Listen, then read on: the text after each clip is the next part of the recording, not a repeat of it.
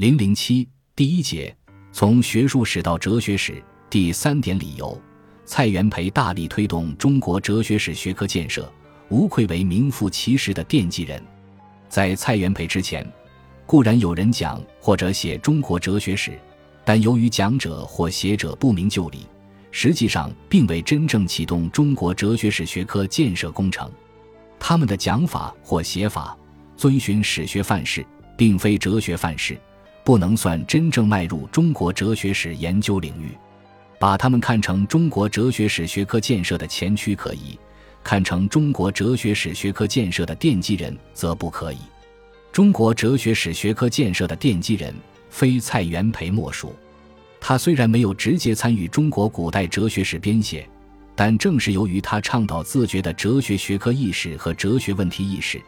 才使哲学真正成为中国哲学史的主语，突破史学范式，启动哲学范式。使中国哲学史学科建设开始起步，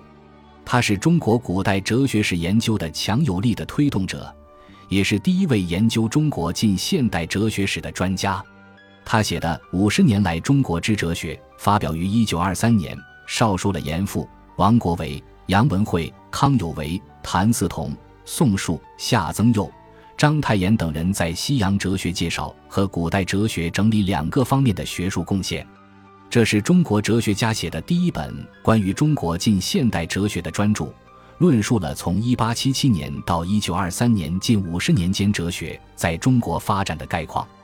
此书之所以从1877年写起，是因为那时严复在英国留学，开始接触西方近代哲学。五十年来，介绍西洋哲学的要推后官严复为第一，接着蔡元培的思路，后来又有艾思奇著。二十二年来之中国哲学思潮，郭占波著《近三十年中国思想史》和《近五十年中国思想史》，贺林著《五十年来的中国哲学》等论著陆续问世。中国现代哲学研究会应当把蔡元培选为永远的名誉会长，因为他是开辟这一领域的先行者。蔡元培出任北京大学校长之后，就着手改造哲学门。改造首先从主干课程《中国哲学史》的教员配置做起，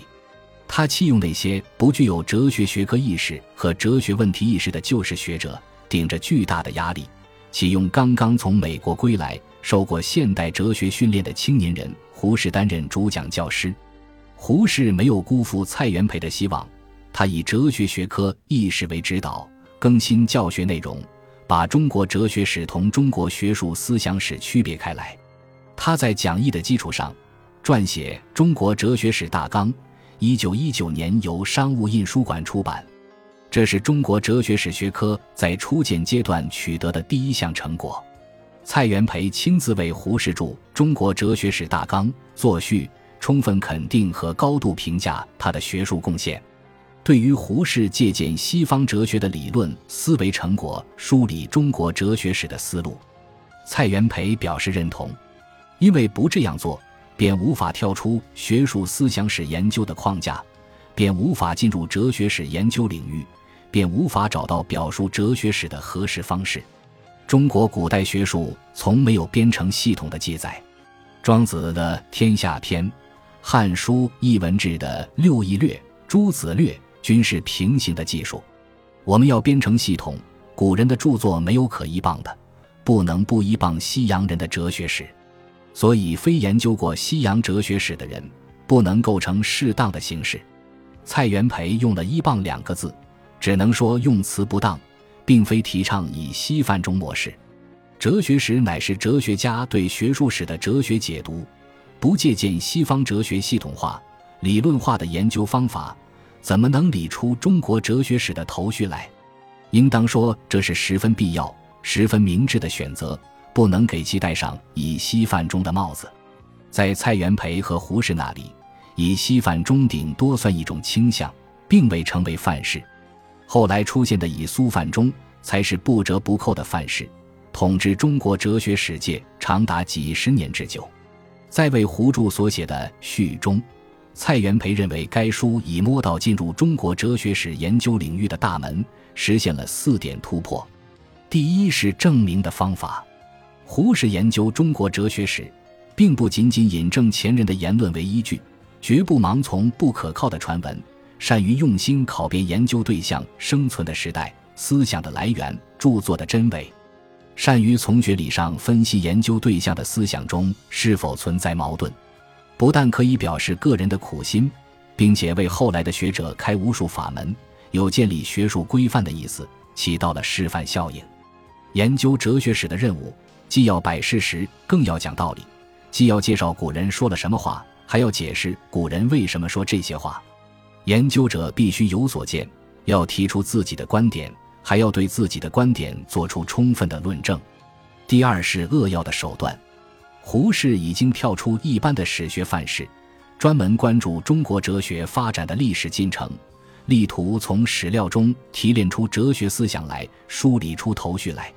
他一改就是学者从传说中的三皇五帝讲起的路径，截断众流，从老子、孔子讲起。这是何等手段！这样一来，便把哲学史与以往的学术史区别开来了。哲学史选材要精，不能杂，不必包罗万象；哲学史选人要准，只选有文本依据的哲学家，不必考虑他名气是大还是小。第三是平等的眼光。胡适撇开以往流行的道统观念，不再抱任何门户之见。在他眼里，每个古代哲学家都是研究的对象，而不是崇拜的对象。对于任何一位古代哲学家，既要同情的了解，也要中肯的评判，绝不厚此薄彼。在他笔下，各有各的长处，各有各的短处，都还他一本来面目，是很平等的。这是很大的突破。真正找到了哲学的历史感，在道统观念中，只有尧、舜、禹、周公、孔子才是树立道统的权威。至于后来学者，则不足观。他们或者是道统的继承者，或者是道统的梳理者，但绝不是道统的推进者。在道统观念中，似乎没有发展，只有倒退。不破除这种观念，怎么可能写出中国哲学的历史性？第四是系统的研究，胡适找到了哲学史的表述方式，改变了以往学术史表达的平行法。在胡适笔下，古代哲学家之间都是有联系的，哲学家的诸多思想侧面是有联系的，都有递次演进的脉络可以表示。此真是古人所见不到的。哲学史是对学术思想史的哲学解读，而解读的方法就是做系统的考察。用系统的方法揭示哲学家实质的思想系统，这在当时具有创新的意义，在今天也是研究哲学史必须遵循的原则。在蔡元培哲学史学的影响下，继胡适之后，又涌现出冯友兰、张岱年等中国哲学史家，他们皆为中国哲学史学科建设做出重要的贡献。从蔡元培改造北大哲学门算起。中国哲学史学科建设已经走过将近一百年的历史了，令人遗憾的是，大部分时间却在歧路上徘徊。从一九四九年到一九七八年，由于两军对战这种教条主义模式把持主流话语权，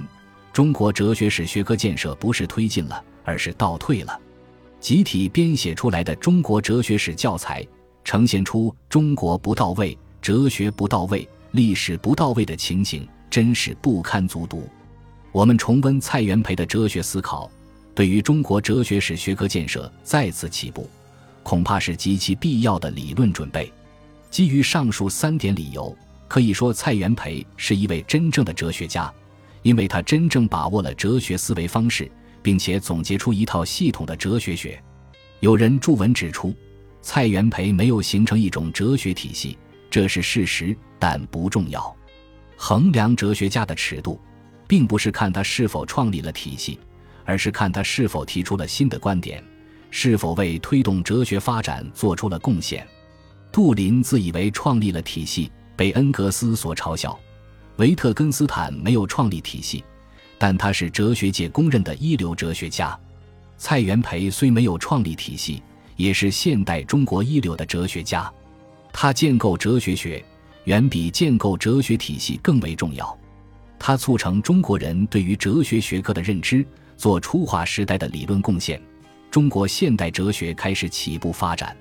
在蔡氏哲学学的范导下，现代中国形成一支哲学理论队伍，涌现出胡适、梁漱溟、冯友兰、熊十力、张岱年等一批哲学家或哲学史家。